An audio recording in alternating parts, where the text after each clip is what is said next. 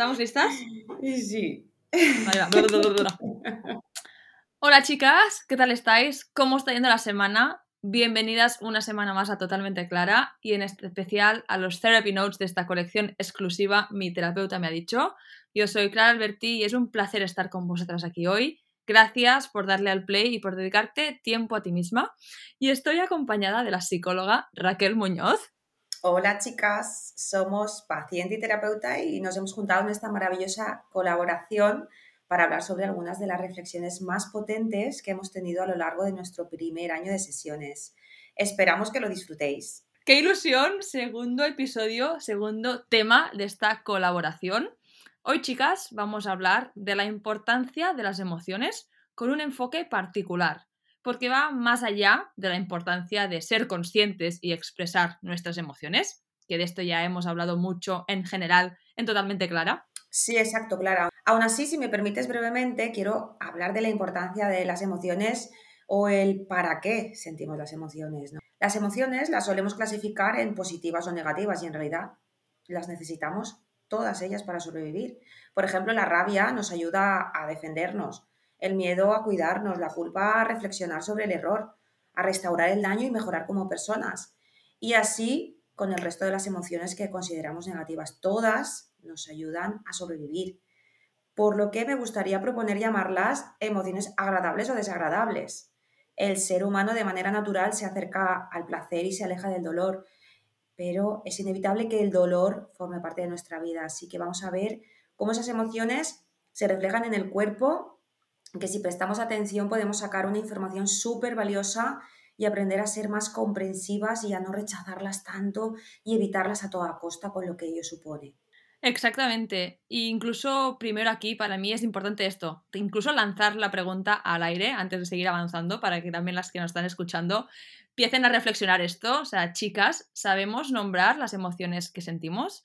Más allá de las típicas enfado, alegría, tristeza, ¿sabemos nombrar más? Yo aprendí muchas más de lo que pensaba que sabía recientemente, en concreto de un libro de Brené Brown que se llama Atlas of the Heart hice un episodio en Totalmente Clara dedicado solo a esto, porque me pareció súper interesante y relevante saber y conocer y nombrar al final, pues, más de las típicas cinco emociones que podía nombrar yo. ¿Sabéis cuántas emociones comentan? Al final en ese libro comentan 87 emociones, emociones que podemos sentir y, como decía Raquel, notar en nuestro cuerpo, que me parece muy fuerte.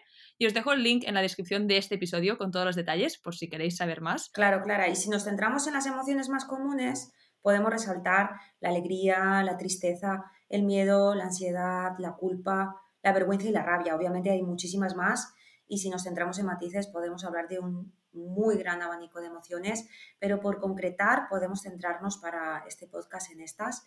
Entonces, la pregunta es cómo impactan estas emociones en nuestro cuerpo, porque parece que como las emociones no se ven directamente, pues son algo que podemos minimizar en cuanto a, las consecuencias físicas, ¿no? fisiológicas que tenemos en nuestro cuerpo.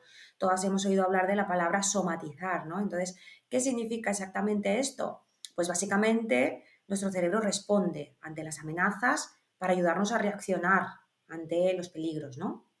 Si me siento miedosa, tendré mayor tendencia a comportarme de manera defensiva, lo que aumentará la probabilidad de supervivencia.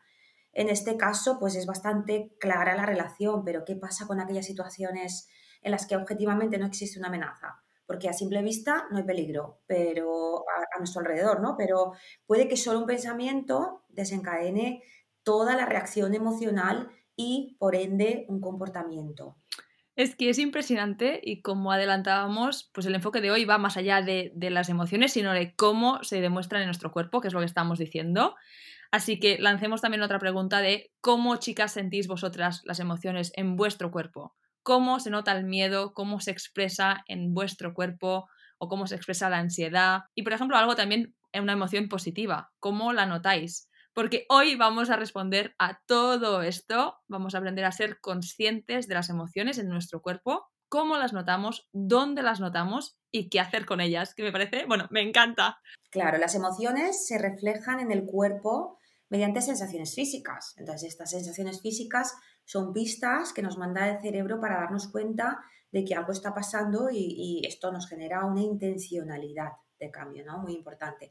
Por ejemplo, si no me sintiera culpable, pues no sería capaz de darme cuenta de que he hecho algo que no es coherente con mi escala de valores. Y esto haría que siguiera comportándome de la misma manera errónea una y otra vez. Otra cosa es cuando nos vamos a, intensidades extremas y desproporcionadas de culpa, que hace que nos bloqueemos. Pero si hablamos de esta intensidad ajustada, intermedia la situación, nos ayuda a ser mejores personas, a restaurar el daño, a pedir perdón, en definitiva, mejorar nuestras relaciones personales. Por lo tanto, como ves, hasta esa emoción tan desagradable que es la culpa tiene su funcionalidad en la vida. Por eso es importante ser consciente de cómo me siento, en primer lugar, para así tener una mayor capacidad de afrontar pues, las situaciones difíciles y el no actuar de manera automática, repitiendo patrones una y otra vez. Para ello nos podemos ayudar del cuerpo, haciendo este autoanálisis sobre qué sensaciones físicas siento en mi cuerpo, ya sea pues dolores de cabeza, presión en el pecho, falta de aire, contracturas musculares. El cuerpo habla, chicas, queramos escucharle o no. Es que es 100% así y estoy segura que las que estáis escuchando pues tenéis ganas de saber más, que nos estáis allí preguntando cómo lo noto, cómo soy consciente de esto. Sí, para ello podemos hacer un breve ejercicio sobre una emoción desagradable para observar directamente en nuestro propio cuerpo lo que estamos ahora mismo hablando, Clara. ¿Qué te parece si hacemos el ejercicio ahora? Al final es como un minutito o menos de práctica que podemos hacer aquí fácil. Si algunas que nos estáis escuchando os apetece hacerlo, pues lo podéis hacer ya. Y si no podéis porque estáis conduciendo o lo que sea, pues lo guardáis para otro momento. ¿Qué os parece? ¿Lo hacemos? Por mí genial, pues entonces vamos a ello, buscar un sitio donde estéis unos minutitos que nos vayan a interrumpir y os sentáis, os podéis tumbar. Y me gustaría que cerrarais los ojos, que tomaréis contacto con la respiración, un par de respiraciones profundas. Pongo la atención en la punta de la nariz, en la diferencia de temperatura del aire. Cuando entra entra más fresquito, cuando sale sale más cálido. Y me gustaría que recordarais alguna situación que os hizo sentir alguna emoción desagradable en estos últimos días. No hace falta que sea súper dramático, súper intenso, simplemente algo que os hizo sentir pues, o, rabia o miedo, ansiedad, culpa o, o cualquiera de estas emociones desagradables de las que estábamos hablando. Ahora intentamos ver la escena completa ¿no? de esta situación que te sucedió. Recréate en ello y presta atención al cuerpo. Intenta intensificar esa emoción. Sigue imaginando la escena. Y fíjate en qué parte del cuerpo sientes alguna sensación física. Pon atención y te puedes ayudar de un escáner que puede ir desde los pies hasta la cabeza, donde vas observando, vas analizando si hay una parte de tu cuerpo donde se ha generado esa sensación física un tanto desagradable, ya puede ser en el estómago, en el pecho, garganta, cabeza, en la espalda. Mira a ver cómo se siente tu cuerpo y esto es el resultado de un pensamiento que ha generado una emoción, que ha generado una sensación física. Vamos a hacer un par de respiraciones profundas para contactar con la sala donde te encuentras.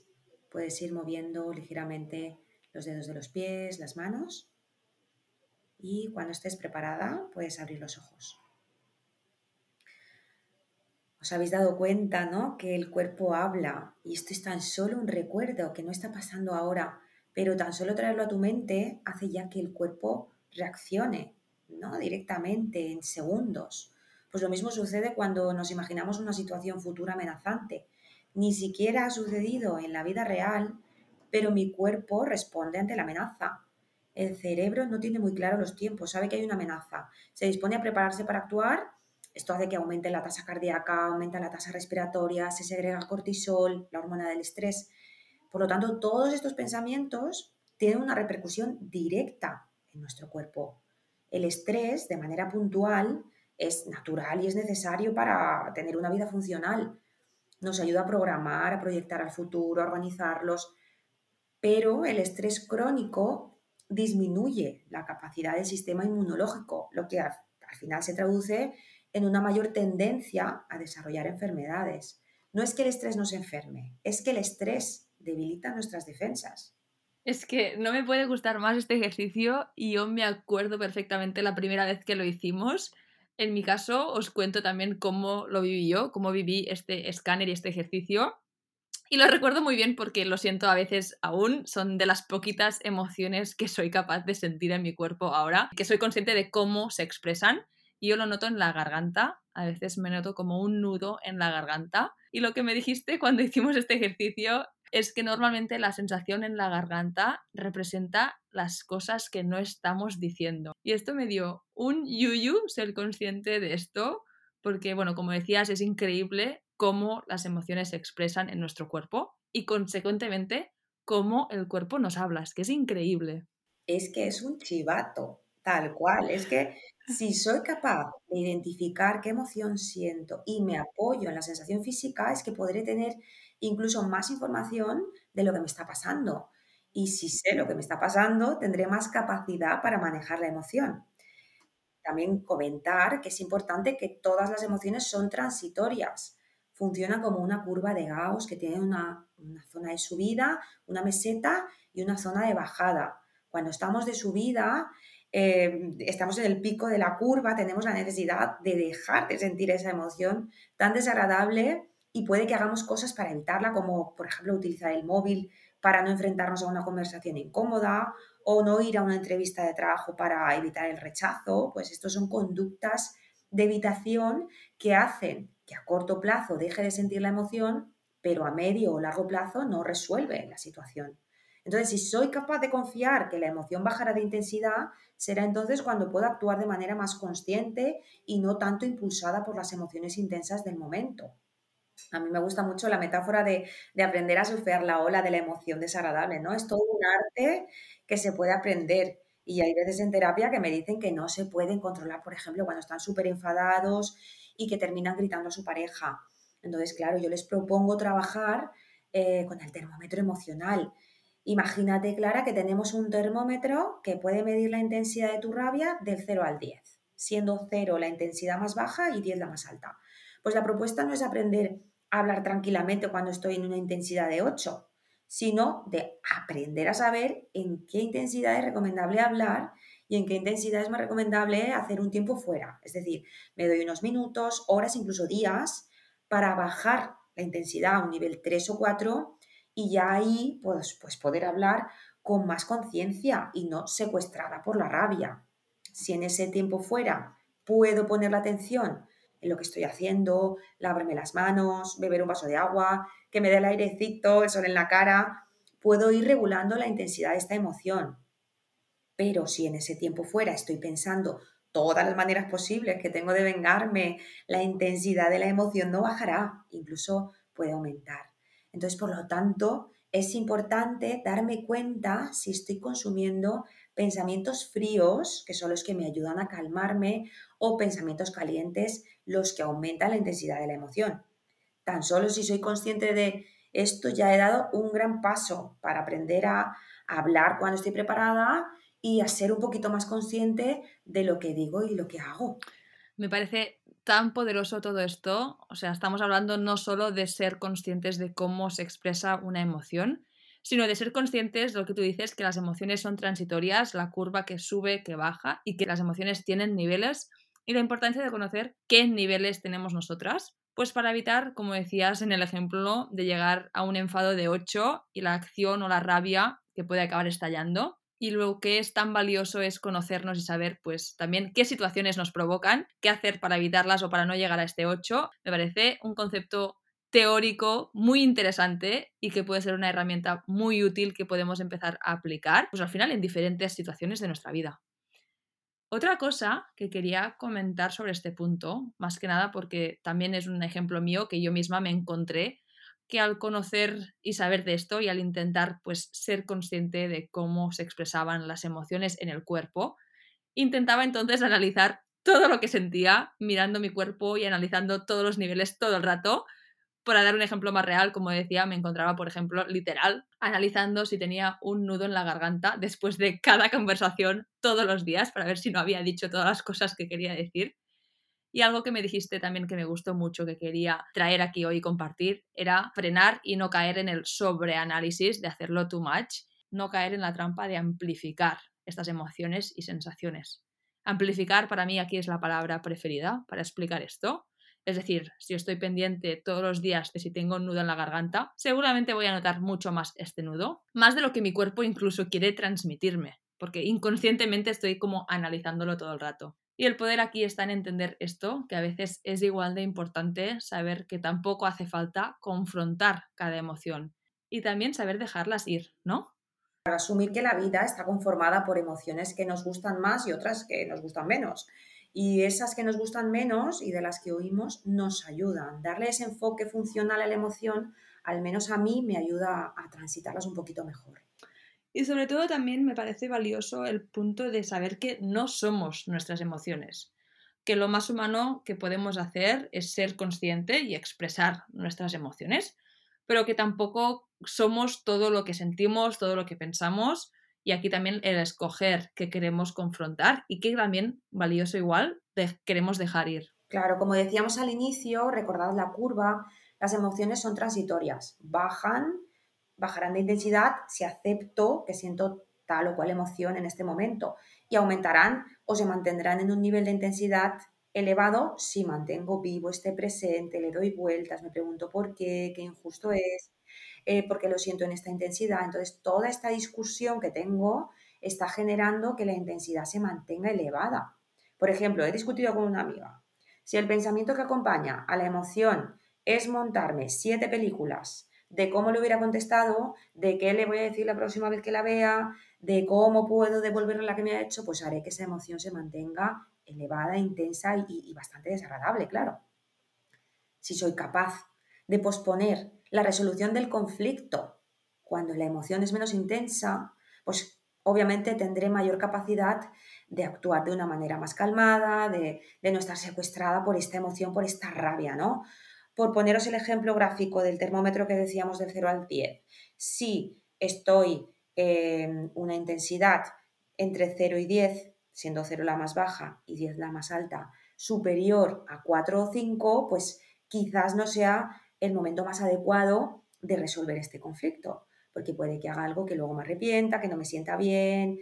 Entonces, a corto plazo me puede ayudar a desahogarme, pero ¿qué pasa? Cuando eh, la liamos, soltamos eso que nos da la gana de decir porque me ha dado rabia y te suelto otra más, más gorda, ¿no? Y a lo mejor ni siquiera lo estoy pensando. Pues a medio largo plazo va a poner las cosas entre nosotras obviamente más complicadas. Entonces, una propuesta pues sería pactar conmigo misma cuando yo identifique que estoy en una intensidad de rabia de más de 4 o 5, esperar. Eso que nos cuesta tanto Esperar a que baje, confiar que esto va a disminuir de intensidad, confiar que las emociones son transitorias, que van a disminuir en unos minutos y horas y en la calma, en la calma poder sí, entonces decir lo que me pasa, ¿no? No estamos hablando de callarme las cosas, de no confrontar, no, es elegir el momento adecuado para que yo pueda expresarme de la manera más correcta posible, por así decirlo, y no secuestrada por esa rabia que hace que después tenga estas consecuencias que hace que se empeore todo y que se líe más, ¿no? El, el problema o la situación a resolver. Qué potente. Y yo creo que con esto lo dejaría hoy porque, bueno, ya son muchas cosas a asimilar y próxima semana traemos más cositas seguro. Os dejaré el link de los episodios relacionados y todo lo que hemos comentado en la descripción de hoy. Me ha encantado también este episodio porque creo que es eh, algo que eh, nos puede ayudar tanto en la gestión emocional que es súper valioso el darle un espacio para ver cómo reacciona nuestro cuerpo y utilizarlo siempre ¿no? para empoderarnos, para tener más conocimiento sobre nuestra propia gestión, tanto de la parte fisiológica como emocional. Entonces, bueno, pues lo veo como una base fundamental en nuestra colección y encantada de haber estado otro día aquí contigo. Nos vemos la semana que viene. 100%, cositas súper guays. ¡Ah! Esperamos que os haya gustado de verdad. Como siempre, me encantaría interaccionar con vosotras, las que estéis aquí y os apetezca. Me encantaría conectar con las que os interesan estos temas, encontrar y poder hablar o debatir sobre las historias detrás de ellos. Tenéis el email en la descripción, os lo dejo por aquí también, nosotras arroba totalmenteclara.com y estaré encantada de leeros de verdad. También os dejo el contacto de Raquel, su Instagram y su página web también en la descripción. Y última cosita, chicas, os agradecería infinito si le dierais like y follow al canal si os gustan estos episodios, obviamente, ya que me ayuda muchísimo dentro de la plataforma. Y estaré eternamente agradecida.